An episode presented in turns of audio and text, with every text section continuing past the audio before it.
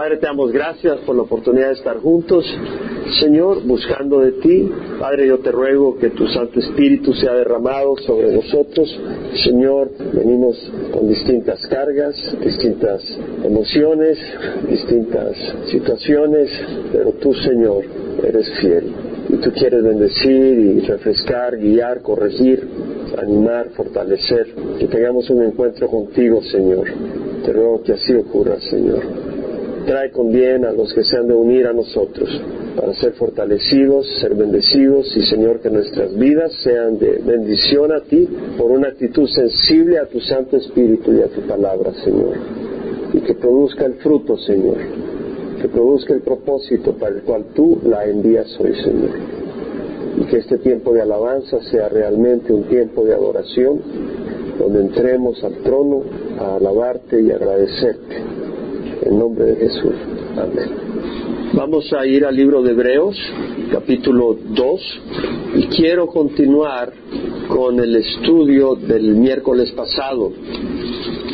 El mensaje, estudio, mensaje, meditación, tenía un título, El camino de la fe empezamos a, meditar en lo que es el camino de la fe.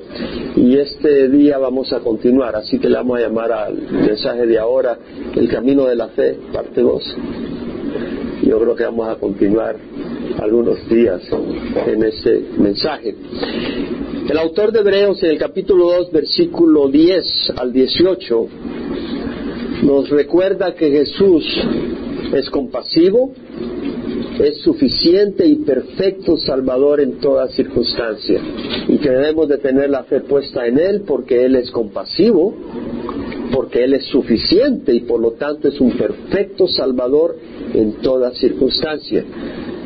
A veces me llaman hermanos, hermanas y me comparten sus crisis y me identifico perfectamente.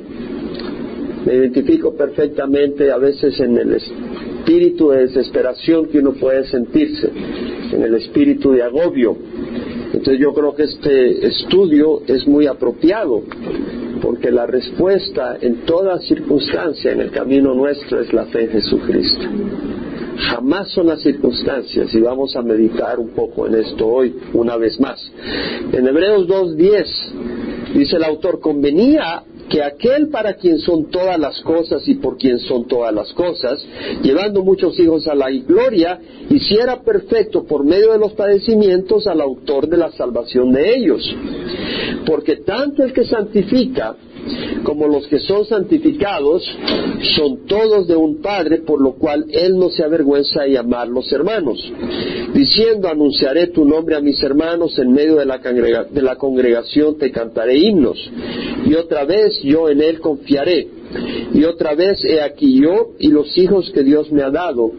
Convenía que aquel para quien son todas las cosas y por quien son todas las cosas, llevando muchos hijos a la gloria, hiciera perfecto por medio de los padecimientos al autor de la salvación de ellos. Porque tanto el que santifica como los que son santificados son todos de un Padre, por el cual él no se avergüenza de llamarlo hermanos, diciendo anunciaré tu nombre a mis hermanos, en medio de la congregación te cantaré himnos, y otra vez yo en él confiaré, y otra vez he aquí yo y los hijos que Dios me ha dado. Así que por cuanto los hijos participan de carne y sangre, él igualmente participó también de lo mismo, para anular mediante la muerte el poder de aquel que tenía el poder de la muerte, es decir, el diablo. Aquí hay tanta enseñanza en lo que estamos leyendo. Si empezamos a desmenuzar todo esto, vamos a ver que aquí hay riqueza para horas. No vamos a dedicar horas, pero pongamos atención a lo que estamos leyendo. Y librar a los que por temor a la muerte estaban sujetos a esclavitud durante toda la vida. Porque ciertamente no ayuda a los ángeles, sino que ayuda a la descendencia de Abraham. Por tanto, tenía que ser hecho semejante a sus hermanos en todo, a fin de que llegara a ser un misericordioso y fiel sumo sacerdote de las cosas que a Dios atañen, para hacer propiciación por los pecados del pueblo pues por cuanto él mismo fue tentado en el sufrimiento es poderoso para socorrer a los que son tentados. Vamos a empezar. Convenía que aquel para quien son todas las cosas, Él es Dios, estamos hablando del Padre, para el Padre son todas las cosas, todas las cosas, y por quien son todas las cosas. Somos creados para Dios y somos creados por Dios. Dios nos ha creado. No hemos resultado de una explosión, ¿verdad? Y aquí está hablando del Padre, para quien son todas las cosas, porque después habla del Hijo, a quien dice quien fue hecho perfecto mediante los padecimientos, que Él es el autor de la salvación de nosotros. Que está haciendo, hablando del Padre y del Hijo. Y ahora dice, para el Padre son todas las cosas, y por el Padre somos, existimos por el Padre, por la obra creadora del Padre. Ahora bien, si somos para Dios y existimos para Dios, quiere decir que sin Dios nos frustramos. Así como el águila se frustra si no vuela. Así como se frustra un pez fuera del agua.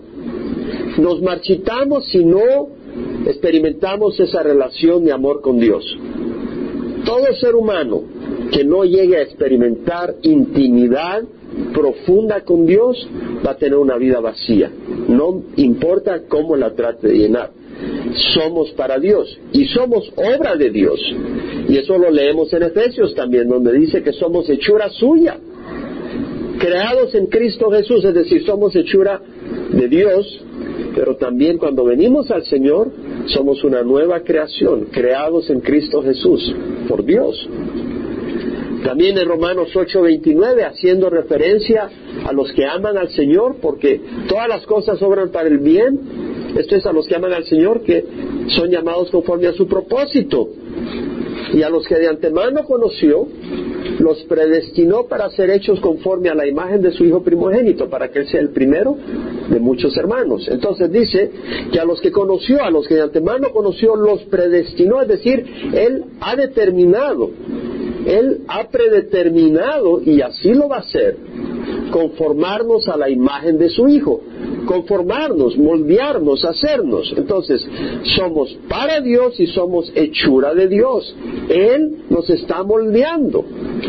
Nosotros no estamos acá en la vida espiritual. Una vez venimos a Cristo, yo vine a Cristo en el 84. Yo jamás tenía idea del camino que Dios me iba a ir trazando. Lo único que sé es que en ese camino Él me ha ido moldeando y soy obra del Señor. Y cada uno de nosotros somos obra de Dios en Cristo, los que hemos venido a Cristo. No solo somos criaturas de Dios, pero somos obra de Dios, donde Dios nos está moldeando a la imagen de Dios.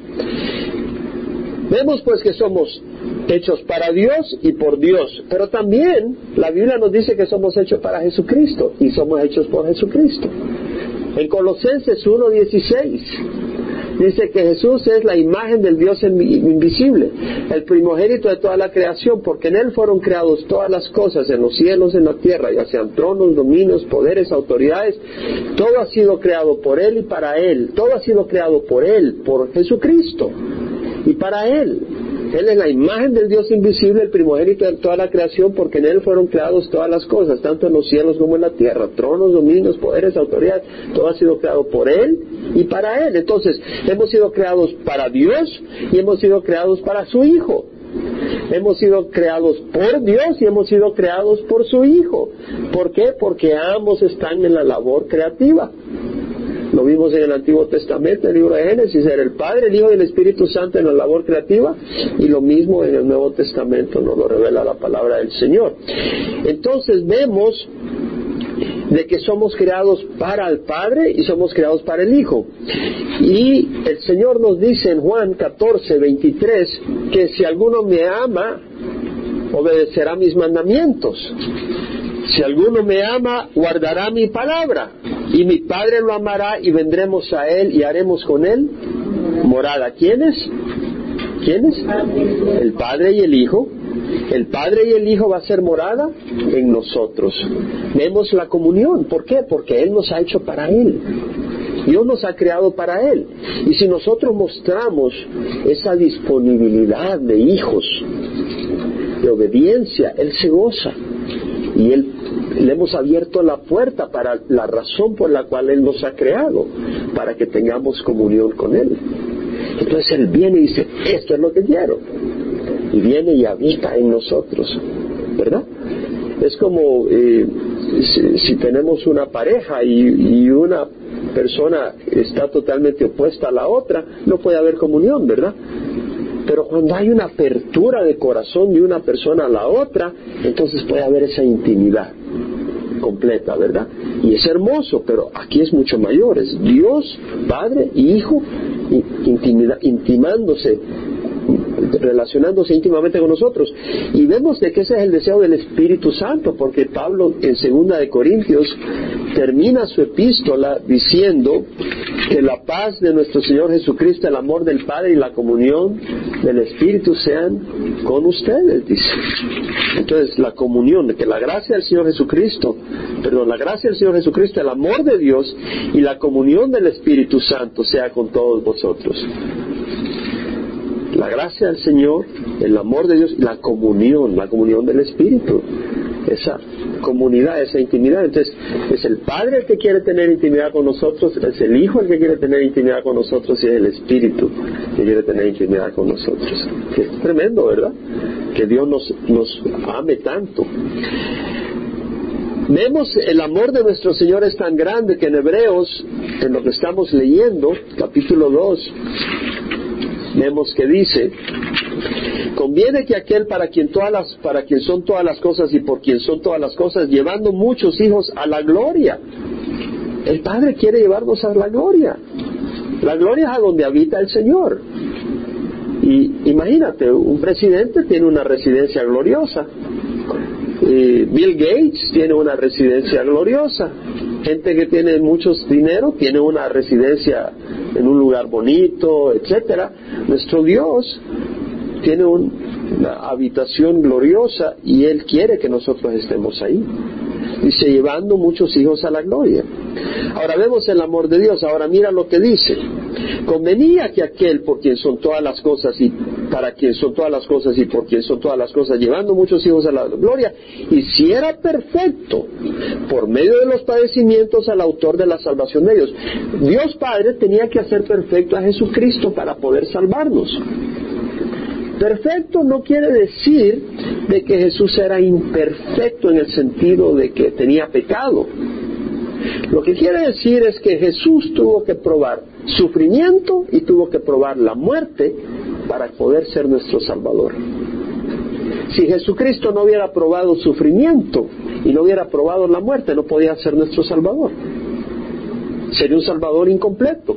No hubiera logrado llevar a cabo la salvación de la humanidad. Para poder llevar a cabo la salvación de la humanidad, Jesucristo tuvo que ir a la cruz y morir. ¿Cierto?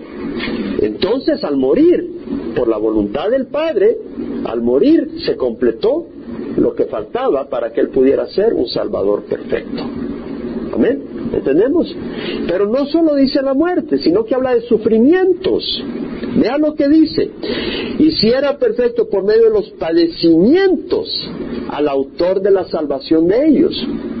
Y lo que está diciendo es de que el Señor tuvo que sufrir mucho tuvo que experimentar sufrimientos y pruebas en todas las áreas para identificarse con nosotros, con los hijos de la fe que sufrimos justa e injustamente. Muchas veces sufrimos justamente, pero muchas veces sufrimos injustamente. El Señor sin ninguna culpa sufrió, pero sufrió en todas las áreas. Jesús sufrió necesidad física. Jesús sufrió privaciones, aún de cónyuge. Nuestro Señor Jesucristo, como hombre, hubiera querido tener un cónyuge y sin embargo sufrió esa privación. Jesucristo sufrió desprecios, Jesucristo sufrió ingratitud, Jesucristo sufrió acusaciones falsas, sufrió oposición, vituperios, insultos, dificultades de todo tipo, presión, tentaciones, abandono de sus amigos cercanos, agotamiento físico y emocional y calumnias. Y Jesucristo sufrió el dolor de un padre que está sufriendo por un hijo que se ha ido. Jesucristo sufrió, Jesucristo mismo sufrió por aquellos que le dieron la espalda y no quisieron ser salvos por él. Dijo, Jerusalén, Jerusalén, la que mata a los profetas y apedrea a los que te son enviados. ¿Cuántas veces quise reunir a tus hijos como una gallina junta a sus pollitos debajo de sus alas y no quisiste? ¿Cómo Jesús lloró sobre Jerusalén, Jerusalén, Jerusalén? Porque iba a ser destruida. Jesús lloró.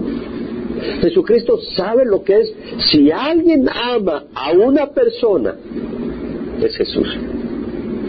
yo puedo decir que yo amo a algunas personas y que algunas personas que yo amo me rompen el corazón que no estén caminando con el Señor. A Jesús le rompe el corazón mucho más. Y Jesús experimentó todas esas experiencias. Y Él fue probado en toda manera, de manera que Él puede entender y comprendernos cómo nos sentimos. Y no solo eso, porque Él lo comprende, Él está listo a saltar para ayudarnos cuando estamos en esas situaciones, porque Él entiende el dolor, la profundidad, la soledad, la angustia, la debilidad que uno puede sentir. Y Él, como un sacerdote compasivo, corre a consolarnos. Jesús es la respuesta perfecta, la solución perfecta y efectiva para cada situación, circunstancia, tentación, necesidad, padecimiento, sufrimiento, angustia, porque Él vive y se compadece. Siguiendo acá vemos que dice, por tanto, el que santifica como los que son santificados son todos de un Padre, por lo cual Él no se avergüenza de llamarnos hermanos. El que nos santifica es Jesucristo, Jesucristo nos aparta. Él es la cabeza de la iglesia. Y Él con su palabra nos aparta, nos santifica. Su palabra nos aparta del pecado. Su palabra nos aparta de la arrogancia. Su palabra nos aparta de la inmoralidad. Su palabra nos aparta de una vida egocéntrica. Su palabra nos aparta y nos lava y nos limpia. Y dice que tanto el que santifica como los que son santificados, nosotros, son todos de un Padre, nos pone a la par con Jesús la escritura. No que somos dioses, pero nos pone como hermanos, dice, por lo cual no se avergüence llamarlos hermanos. Cosa impresionante. Porque te digo de que algunas veces tú te comportas de tal manera que yo no diría que sos mi hermano. y algunas veces yo me comporto de tal manera que tú dirías, yo no sé quién es él. Lo hemos experimentado en tu propia vida. Hay veces en que tú te sientes avergonzado de tus mismas acciones. ¿Nadie le ha pasado eso? A mí me ha pasado. Muchas veces nuestro comportamiento haría que te, incomodes y no testifiques inmediatamente. Tal vez tú vas ahí y perdiste el cool, perdiste tu cool, estás en la línea del supermercado y estás con la presión y, y de repente alguien ahí se atrasa y permítame voy a traer unos elotes y estás ahí que con prisa y que va y, regresa y luego dice, permítame, voy a traer unos cocos. Y va y regresa y, y, ya llega un momento y tú vienes y explotas. Bueno, y que no puedes apuntar o qué. Y ya se te aparece una oportunidad de testificar y ahí mismo y te avergüenza y te voy a testificar. Este es un ateo. Y te avergüenzas de ti mismo para testificar porque la has regado tan mal. O estabas criticando a medio mundo, ¿verdad? No, pues si es que acá y este, ay, ay, ay. Y de repente pasa alguien hablando locura y media y tú quieres calmarle y decirle, no, si Dios nos ama, y, pero tú has estado mostrando lo contrario y te avergüenzas hasta de testificar.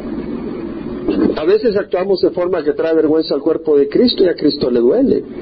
Sin embargo, Él no se avergüenza de llamarnos hermanos. Él dice, son mis hermanos. Yo estoy trabajando en ellos. Y están aprendiendo a caminar. Y sí, tal vez la gente en el supermercado no entendería si él ahorita estaría compartiendo. Pero él es mi hermano. Y él puede hablar de mí. Y yo sé que él tiene autoridad porque yo le he dado la autoridad y el mandato de hablar de mí. Señor nos mira con amor y ternura con mayor amor y ternura con que nos ve la gente cuando nos ve fallar. Y con una gran paciencia. Vemos que en el versículo 14 dice, así que por cuanto los hijos participan de carne y sangre, él igualmente participó también de lo mismo. Carne y sangre, para anular mediante la muerte el poder de la muerte. Así dice, ¿verdad? No dice así. Ponga atención. Participó también de lo mismo para anular mediante la muerte el poder de aquel que tenía el poder de la muerte, es decir, el diablo. Es decir, Jesús en su muerte en la cruz destruyó el poder de Satanás. No solo el poder de la muerte, todo el poder de Satanás sobre nosotros. Jesús destruyó el poder de Satanás sobre nuestras vidas.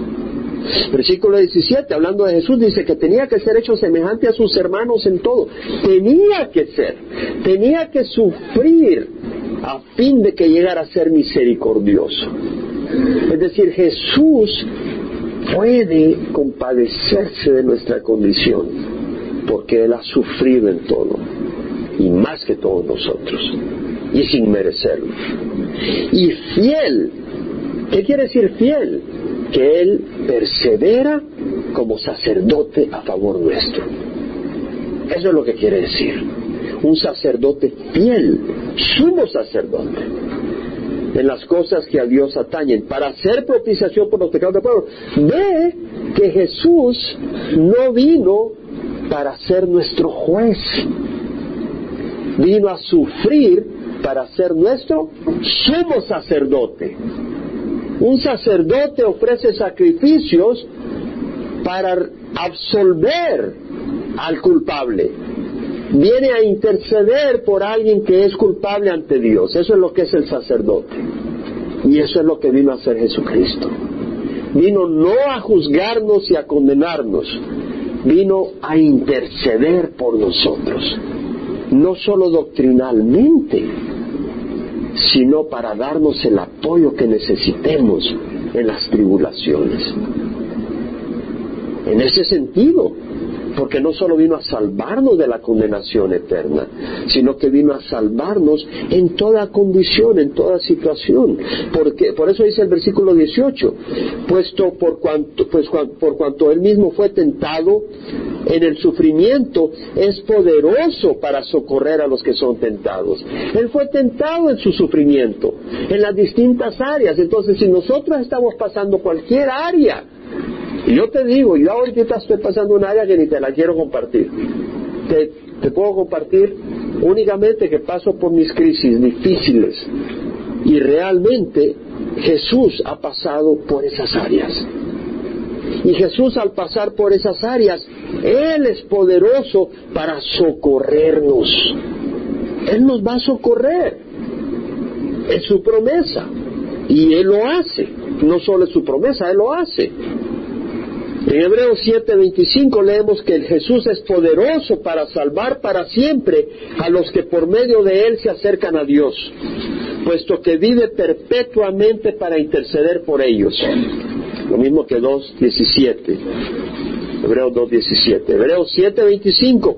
Él es poderoso para salvar para siempre a los que por medio de Jesús se acercan a Dios, puesto que vive perpetuamente para interceder por ellos. La respuesta no, no se vayan sin agarrar lo que estamos estudiando. Lo que quiero decir, que no pase esto como un concepto donde no lo pudieron agarrar. Aquí hay algo muy importante en nuestra vida. Muy importante.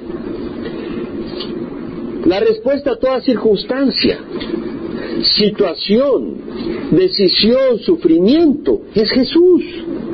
No es Jesús, hazme esto. No es Jesús, este es mi plan, cúmplelo. No. La respuesta no es el plan que yo tengo en mi mente. La respuesta no es la expectativa que yo tengo. La respuesta es Jesús. Él es la respuesta. Confiar en Él, no en que me dé lo que yo estoy creyendo que necesito. Confiar en Él y las circunstancias que Él me trae en la vida. Confiarlas en Él. No agonizando, tratando de cambiar lo que no podemos cambiar. Yo sé lo que le estoy diciendo en carne propia. Yo daría mi vida por cambiar ciertas situaciones de mi vida. Situaciones que no las entiendo, que si yo me concentro en ellas, ustedes no tienen un pastor. La única manera en que yo puedo servir al Señor es poniendo mis ojos en Él. Es la única manera en que yo puedo servir al Señor. Si no me paralizo. Es la única manera poniendo mis ojos en el Señor, confiando en Él, que Él nos ve y no nos va a abandonar, que está bien estar en el barco con Él, que ese barco no se va a hundir, que ese barco va a llegar a la orilla, que el Señor es fiel, no confiando en mi justicia, no poniendo los ojos en mi habilidad de merecer el favor de Dios, porque me vuelva a hundir. No poniendo mis ojos en acusaciones de personas. Por supuesto, si mi conciencia me acusa y la palabra me acusa, entonces tienes que arrepentirte. Pero si la palabra te absuelve y estás caminando con el Señor, tus ojos van a estar en la aprobación de Jesús por su sangre. Porque no hay nadie perfecto. Entonces, vengamos a Él, puestos los ojos en Jesús y en sus promesas. Él es poderoso para socorrernos. Efesios 3, 20 a 21, ¿qué dice? Aquel que es poderoso para hacer todo mucho más abundantemente de lo que pedimos o entendemos, según el poder que obra en nosotros. A Él sea la gloria en la iglesia y en Cristo Jesús por todas las generaciones, por los siglos de los siglos. Amén. Es decir, Él es poderoso para hacer todo más abundante de lo que pedimos o entendemos. Él es poderoso. Entonces encomendémosle nuestra vida a Él. Encomendarle nuestra vida es confiarle a Él nuestras circunstancias y nuestra vida. Y si las circunstancias dan una vuelta por un camino oscuro, confiarle a Él esa circunstancia, aunque no la entendamos. Y cuando sentimos ansiedad, venir al Señor y dejar que Él nos dé su paz y no estar ansiosos. Porque la ansiedad es falta de fe, es falta de confianza en su habilidad de cumplir lo que Él ha prometido.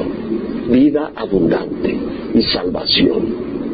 Dios no nos ha llamado a la desesperación, no nos ha llamado a la depresión, no nos ha llamado a la frustración, no nos ha llamado a sumergirnos y, ahogarnos en la duda, en la incertidumbre, en la incredulidad, como abandonados por Dios, como que si Dios se olvidó de nosotros, como que si no le importáramos, como que si no tuviera un plan para nosotros, como que Él nos está dando cuenta que esta circunstancia no nos va a permitir que Él es el arquitecto del plan de nuestra vida, no nosotros.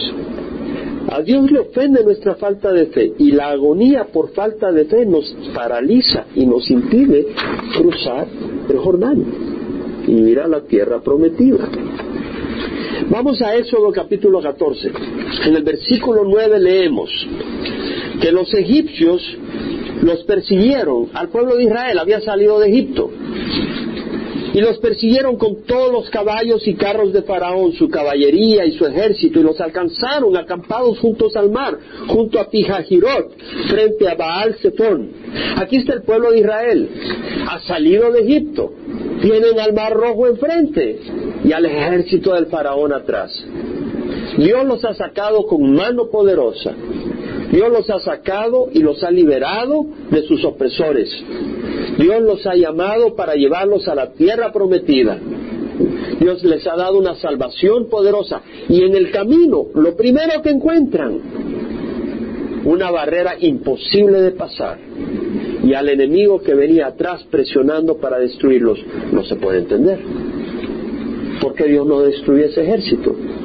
¿Por qué Dios permitió que viniera ese ejército contra ellos? ¿Por qué Dios permitió que los viniera a acorralar? y están con el mar rojo enfrente. Veamos que Dios los había sacado con mano poderosa de Egipto. Ellos no podían decir que por su propio poder habían salido de Egipto. Ellos no podían decir que por su propia astucia habían sido librados del enemigo.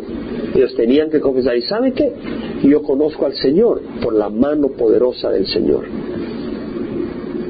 Lo que le estoy diciendo no se lo estoy diciendo livianamente. Yo sé que yo no hubiera recibido a Jesucristo en donde yo estaba. Yo sé que yo no hubiera recibido a Jesucristo si no hubieran ocurrido situaciones en mi vida que me hubieran preparado para un día entender, reconocer mi necesidad y saber que Él es el único y que Él demanda mi vida y que mi vida ha sido creada para Él. Yo no hubiera entendido nada de eso si Dios no hubiera traído circunstancias y crisis que me hubieran moldeado a un punto donde pudiera yo recibir a Jesucristo. Esa es una obra milagrosa. De hecho, yo veía la mano de Dios en mi vida. Cuando salí del Salvador, nunca se me olvida cuando entré a la embajada americana a pedir mi permiso y me dieron el permiso allá en El Salvador. Recuerdo cuando vi la mano de Dios y cuando em, vine y empecé a ver, yo no conocía el Evangelio, era religioso, pero no conocía el Evangelio, pero empiezo a ver la mano de Dios. Y para mí no había más que era la mano de Dios.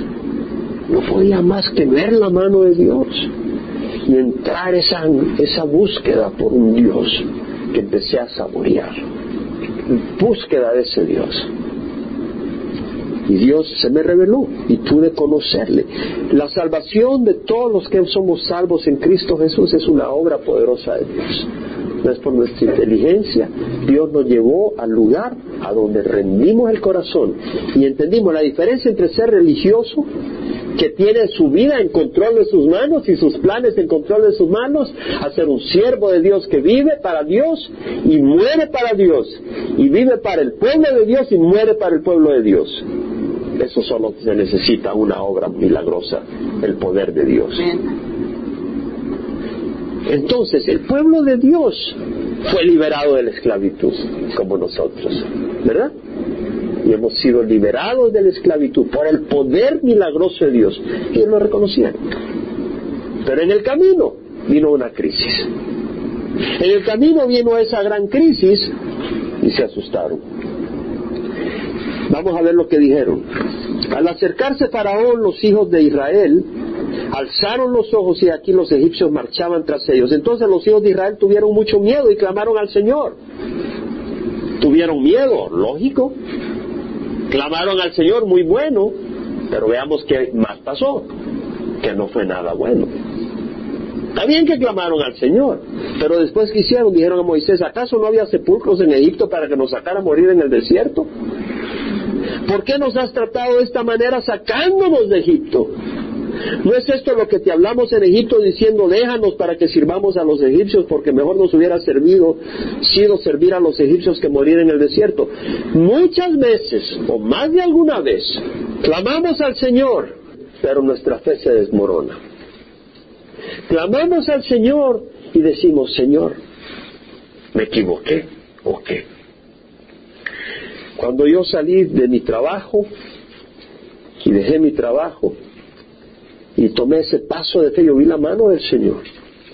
Y sé que fue el Señor, por muchas razones, y no voy a entrar en todos los detalles que pudiera compartir. Pero en momentos al ver las crisis que se me han venido, he dicho, Señor, yo creo que tal vez mejor me hubiera quedado en el trabajo y ministrar desde mi trabajo. Porque entra confusión, entra angustia, ¿Sabe dónde entra eso? Por falta de fe. Por falta de fe.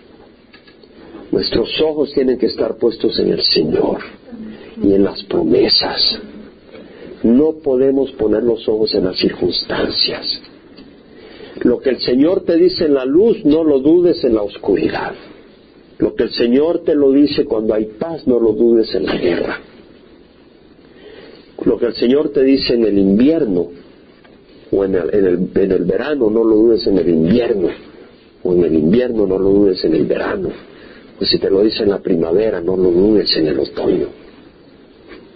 Tenemos que creer en el Señor. Él es fiel. Él nos va a llevar en su camino. Leíamos el miércoles pasado como Chad iba a dejar el ministerio. ¿Se acuerdan? Iba a dejar el ministerio Hermanos, todo siervo de Dios va a ser probado. Y cuando digo probado no quiere decir afligido un poquito. Estoy hablando de probado más allá de su habilidad de entender, de ver y de soportar. Pero el Señor es fiel. El Señor es fiel. Y debemos de confiar en el Señor. Acá el pueblo Se quería ir para atrás.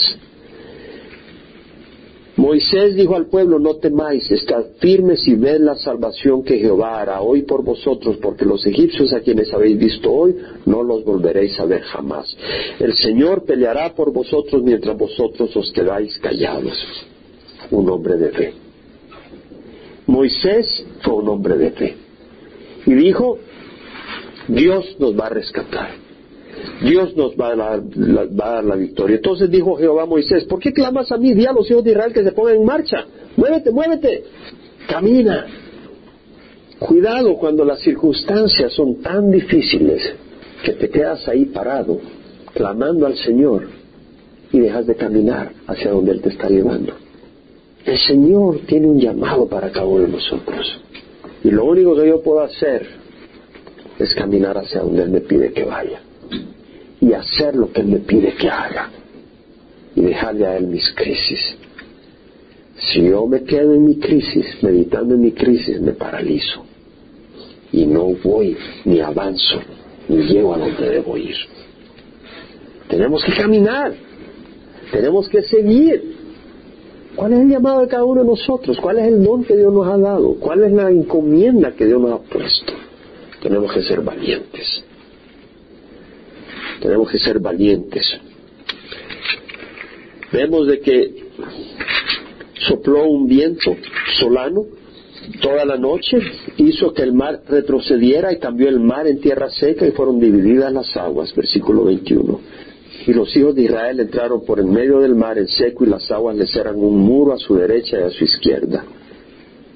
Y vemos que cuando los egipcios trataron de entrar, el Señor dijo a Moisés, usa la vara Extiende tu mano sobre el mar, para que las aguas vuelvan sobre los egipcios, sobre sus carros y su caballería. Y extendió Moisés su mano sobre el mar, y al amanecer regresó el mar a su estado normal, y los egipcios al huir se encontraban con él. Así derribó Jehová a los egipcios en medio del mar. Versículo 31, cuando Israel vio el gran poder que Jehová había usado contra los egipcios, el pueblo temió a Jehová y creyeron en Jehová y en Moisés su siervo. Creyeron en Jehová. No vemos que se han arrepentido por haber murmurado, pero creyeron. Podemos decir que Dios siempre nos ha rescatado.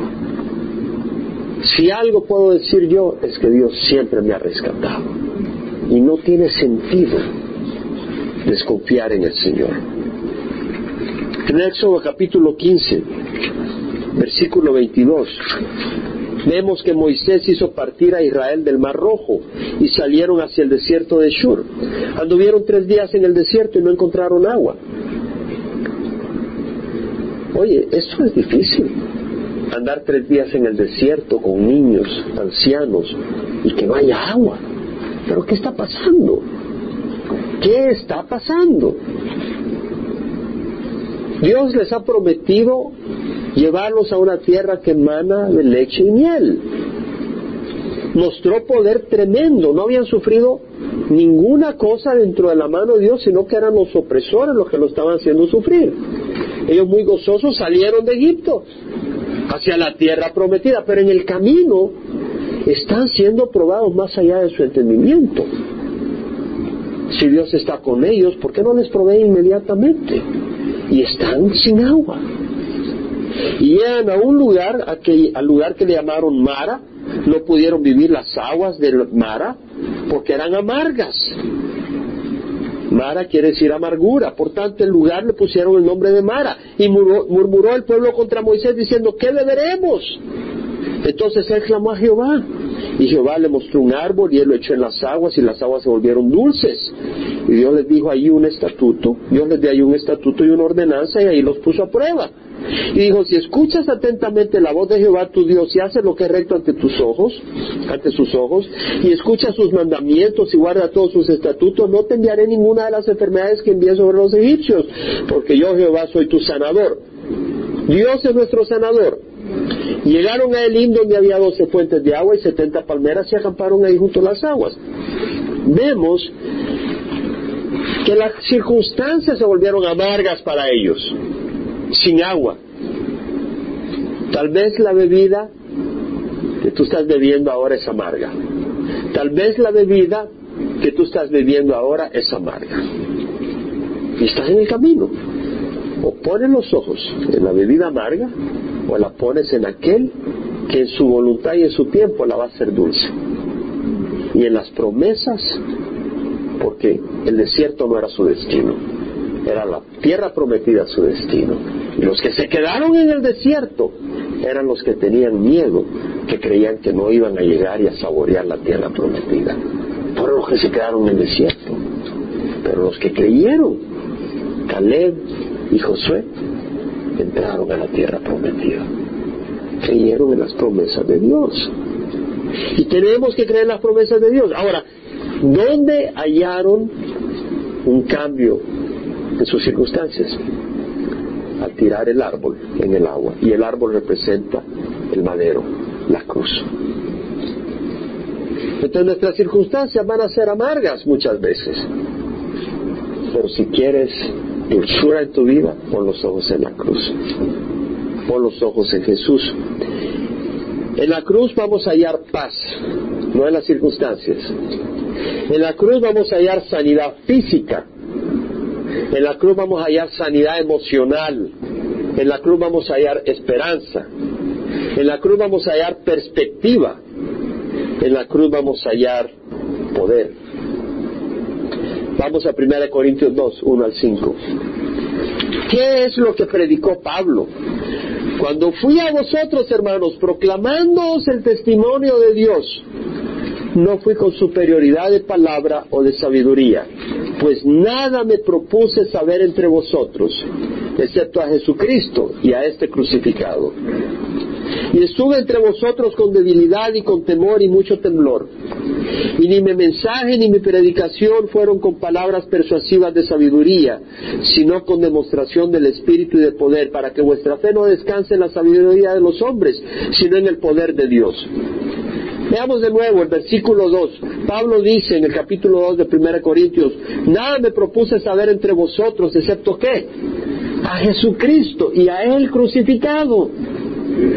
Es decir, Pablo dijo, cualquiera que sea tu circunstancia, número uno, para ser salvo, el único que te puede salvar es Jesucristo. El crucificado es el que compra tu salvación. Y segundo, cualquiera que sea tu circunstancia, ¿en dónde está la respuesta? En Cristo y el crucificado. Estás pasando angustia, Ve a Jesús lo que sufrió por nosotros. Eso es lo que nos dice el libro de Hebreos. Pon los ojos en Jesús y considera lo que Él sufrió. Considera lo que Él sufrió. Ven a la cruz. La cruz es la respuesta. Ve a Hebreos 12. Por tanto, versículo 1 Puesto que tenemos en derredor nuestro tan gran nube de testigos, despojémonos de todo peso y del pecado que tan fácilmente nos envuelve y corramos con paciencia la carrera que tenemos puesta por delante. Puesto los ojos en quién? En Jesús, el autor y consumador de la fe, que nos da el ejemplo, quien por el gozo puesto delante de él soportó la cruz menospreciando la vergüenza y se sentó a la diestra del trono de Dios. ¿Qué hizo? Despreció la vergüenza, menospreció la vergüenza, porque tenía puesta la mirada en el gozo que venía. Jesús confió en Dios. Como hombre, se encomendó al Padre. Padre, en tus manos encomiendo mi espíritu. Padre mío, mm, quita de mí esta copa quita de mí esta copa, pero que no se me haga mi voluntad, sino la tuya. ¿Qué quiere decir? Confió en Dios. Que la voluntad de Dios es perfecta. Por consiguiente, hermanos, os ruego por la misericordia de Dios que no os conforméis a este mundo, sino que seáis transformados mediante la renovación de vuestra mente, para que verifiquéis cuál es la voluntad de Dios. Debemos de aceptar la voluntad del Señor porque es perfecta. Romanos 12. Uno, por consiguiente, hermanos, ruego por la misericordia de Dios que presentéis vuestros cuerpos como sacrificios vivos y santos aceptables, que es vuestro, aceptable a Dios, que es vuestro culto racional. Nuestros cuerpos a Dios. Señor, haz con mi vida lo que quieras. Yo no tengo derecho. Un sacrificio no se mueve. Agarraban al animal y lo sacrificaban y lo ponían. Un sacrificio no tiene voluntad para decir, no, yo me voy a salir del altar. Un sacrificio se consume en el altar. Y Dios nos llama a hacer un sacrificio vivo, entregado al propósito de Dios. No me pertenezco, le pertenezco a Dios. Mi vida no tiene un plan más que el de Dios. Y yo lo acepto. Eso es lo que Dios quiere de nosotros. ¿Por qué? Porque Él nos ama y su plan es perfecto. No os adaptéis a este mundo, sino transformaos, o sed transformados mediante la renovación de vuestra mente para que verifiquéis cuál es la voluntad de Dios, lo que es bueno, aceptar. No dice lo que es sencillo, lo que es fácil, dice lo que es bueno, aceptable y perfecto. La voluntad de Dios es que Jesucristo muriera en, en el madero.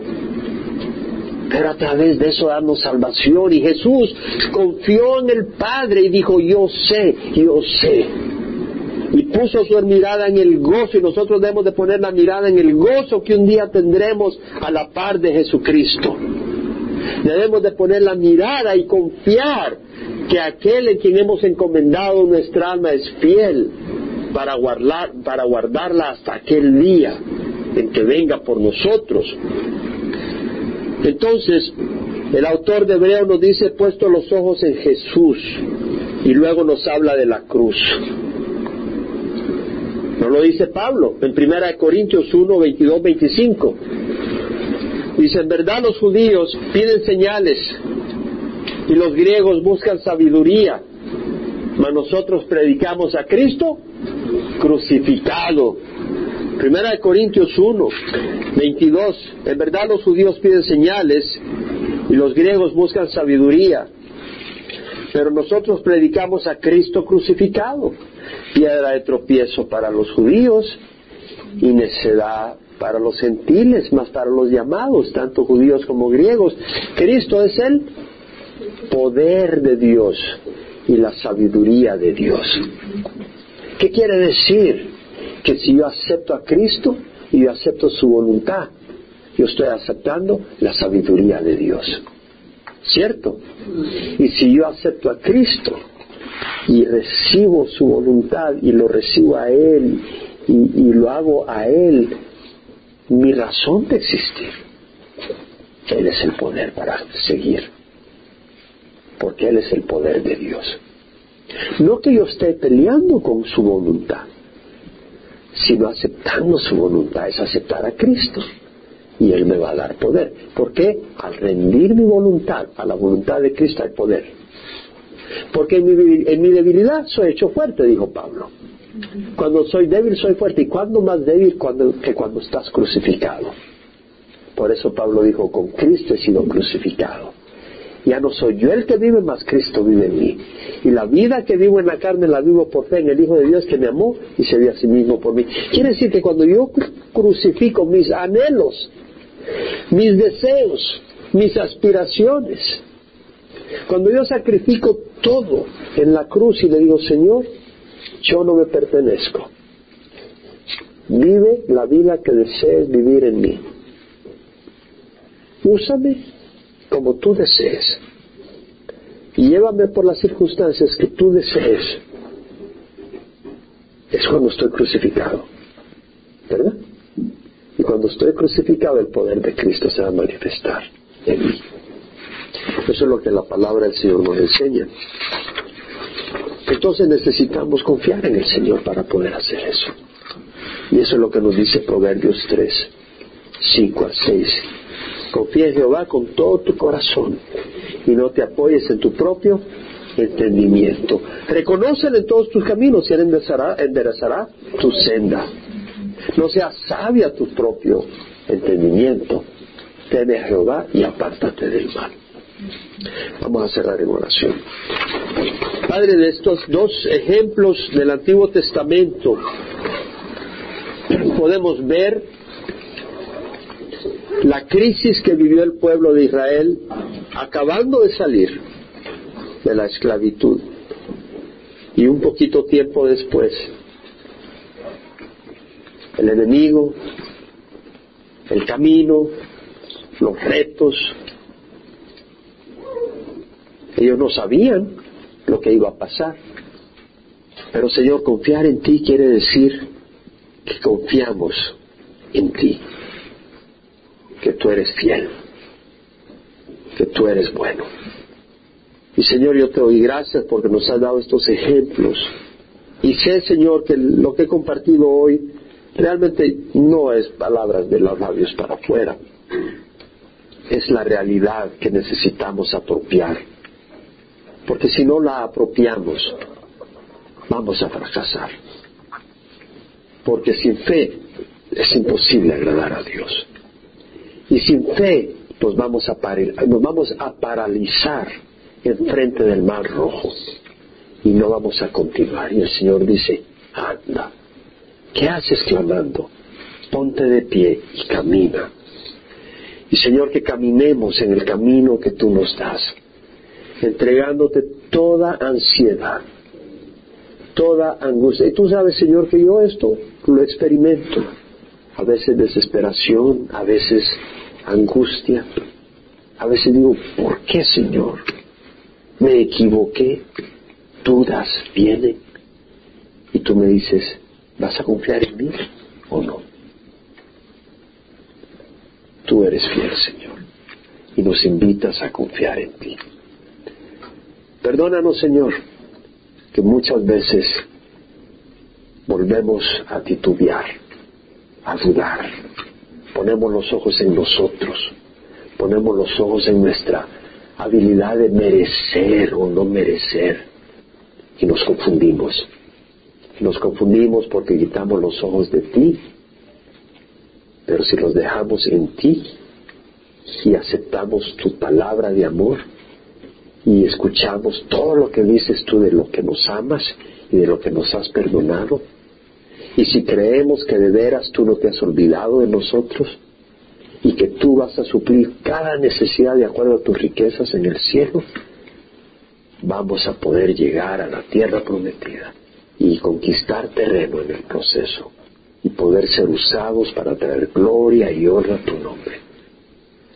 Así que Señor, te ruego que des consuelo a cada corazón que está acá hoy, Señor, incluyendo el mío. Y que estas palabras que hemos meditado hoy, Señor, se graben en nuestro corazón, tomen carne y se hagan una realidad, Señor. Yo te lo pido en nombre de Cristo Jesús. Amén.